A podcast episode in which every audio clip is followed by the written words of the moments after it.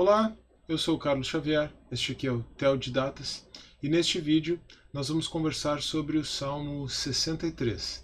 E o título que eu dei para este estudo é Deus está presente no deserto, a sua graça é melhor que a vida. Essa é uma passagem muito conhecida do Salmo 63, é o verso 4, se eu não me engano. Agora quase que a memória me traiu, mas é isso mesmo, é o verso 4, Salmo 63, 4. A sua graça é melhor que a vida.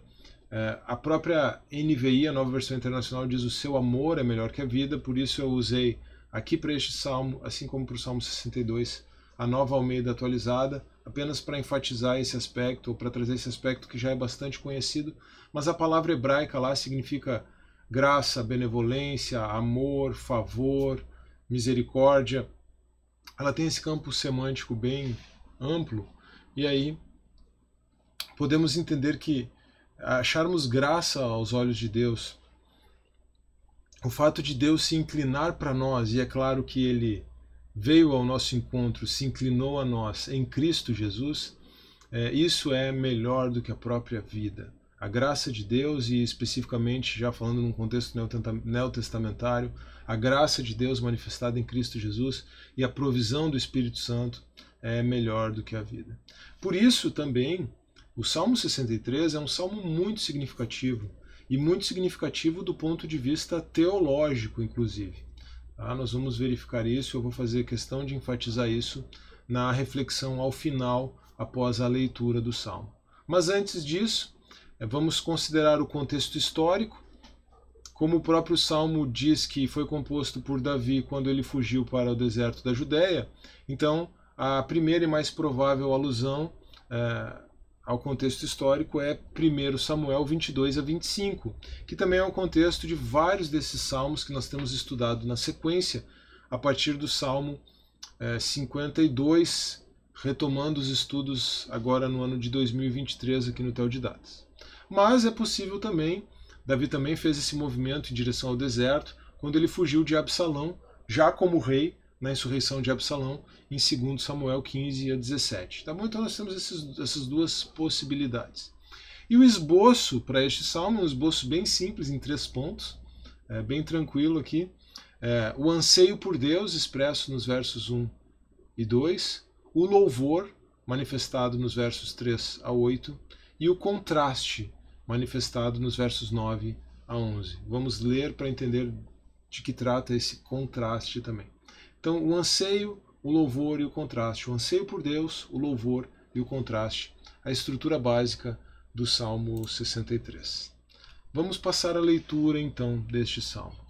Lembrando que aqueles pontos do esboço se tornam aqui os subtítulos para a gente fazer a leitura, ah, já tendo em vista o esboço proposto para a passagem bíblica estudada. Salmo de Davi, quando estava no deserto de Judá. 1. Um, o anseio por Deus. Ó oh Deus, tu és o meu Deus, eu te busco ansiosamente. A minha alma tem sede de ti, meu corpo te almeja como terra árida, exausta e sem água. Veja como a paisagem, né, o ambiente que circula que circundava Davi serve como é, uma inspiração, ele retira uma imagem para é, tratar, para apresentar como é o seu anseio por Deus, como a sua alma anseia por Deus, como se ela estivesse mesmo num deserto, morrendo de sede, né? a terra do deserto sem água, assim a, a própria alma de Davi ansiando por Deus, como aquela terra seca que precisa de água e, e não encontra, só encontra aridez, só encontra sequidão. Isso porque Davi estava longe do santuário de Deus. Né? Ele, vai, ele vai tratar disso aqui, mas nós vamos ver uma guinada muito interessante, e aqui é o grande valor teológico deste salmo, como eu mencionei. Retomando a partir do verso 2. Assim, quero ver-te no santuário para contemplar a tua força e a tua glória. Percebe o movimento? Ele está no deserto, ele compara a sua própria alma a uma terra seca, porque ele está longe do santuário de Deus e ele deseja ir até o santuário, mas ele não pode, porque os seus inimigos estão no meio do caminho. Mas, agora, quando ele começa a louvar a Deus e expressar, dar vazão a esse desejo da sua alma por Deus, a coisa vai mudar de figura. Tá? Iniciando o tópico 2, a partir do verso 3, o louvor. Porque a tua graça é melhor do que a vida, os meus lábios te louvam. Assim eu te bendirei enquanto viver, em teu nome levanto as mãos. E ele está fazendo isso não no santuário, mas longe do santuário, no meio do deserto. Como de saborosa comida, assim se farta a minha alma, e a sua alma começa a se fartar de Deus. E com júbilo nos lábios, a minha boca te louva. No meu leito, quando de ti me recordo, e em ti medito durante as vigílias da noite, no meio do deserto. Porque tu tens sido o meu auxílio, à sombra das tuas asas eu canto de alegria. A minha alma apega-se a ti, a tua mão direita me ampara. O contraste. Porém, os que procuram destruir a minha vida descerão às profundezas da terra. Serão entregues ao poder da espada e virão a ser pasto dos chacais. Mas o rei se alegrará em Deus. Quem por ele jura se gloriará, pois se tapará a boca dos que proferem mentira. E agora então eu proponho uma breve reflexão uma meditação pessoal sobre o Salmo 63. Me acompanhe, por favor. No deserto, o anseio de Davi por Deus estabelece uma convicção profunda em seu coração.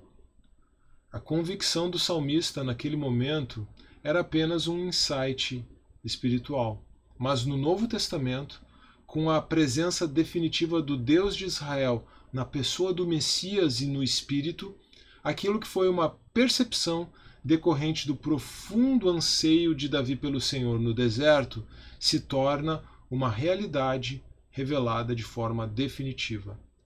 No Antigo Testamento, o lugar da presença de Deus, onde céus e terra se encontravam, era o templo, ou no tempo da vida de Davi, ainda o tabernáculo. Ali também era o local onde a adoração oficial era conduzida, e os sacrifícios e ofertas eram apresentados. Como nós sabemos bem, Davi se agradava na presença de Deus. O seu prazer era ir à casa do Senhor para louvá-lo e adorá-lo. Possivelmente muito tempo depois de compor este salmo, o próprio Davi organizou os levitas em turnos para que a adoração por meio de sacrifícios fosse somada à adoração por meio da música.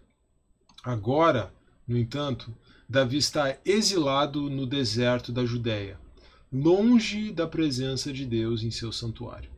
Contudo, de alguma maneira, o grande poeta do Antigo Testamento percebe que Deus não está longe. Ele sente a presença de Deus ali, em seu exílio, e possivelmente de forma mais intensa do que jamais sentira no próprio santuário. E Davi sente a presença de Deus de forma mais intensa porque aquela santa presença se manifestou em meio à perda, à privação, à angústia e ao sofrimento, prefigurando a encarnação, o esvaziamento e os sofrimentos do Messias, o descendente de Davi. O Filho de Deus se fez homem para se identificar conosco e para levar sobre si os nossos pecados e as nossas misérias. De alguma, de alguma forma, Davi, no seu próprio sofrimento e angústia, identificou-se com Cristo antes de Cristo. E assim, o próprio Cristo carregou para longe o sofrimento e a angústia de Davi. Em meio ao seu exílio no deserto, em razão do seu anseio pela presença de Deus, Davi o encontrou e foi consolado e fortalecido. Assim também você e eu, em meio às nossas angústias e sofrimentos, podemos encontrar a Deus na face de Cristo e sermos consolados e fortalecidos como em nenhuma outra situação de calma e tranquilidade. Deus está presente no deserto. A sua graça é melhor que a vida. Eu agradeço a sua atenção eu espero que você tenha gostado deste estudo, desta breve meditação. Eu espero que tenha sido tanto instrutivo quanto edificante. E se foi este o caso, não se esqueça, por favor, de deixar o seu like neste vídeo, de se inscrever no canal caso você ainda não seja inscrito, de compartilhar este vídeo com seus amigos, com seus irmãos em Cristo e de deixar também o seu comentário. Eu encerro já nessa perspectiva de você compartilhar este vídeo, eu encerro com três perguntas. O que Deus falou com você? O que você vai fazer com isso? E, por último, você pode compartilhar isso com alguém? Um grande abraço, que Deus abençoe você e até a próxima.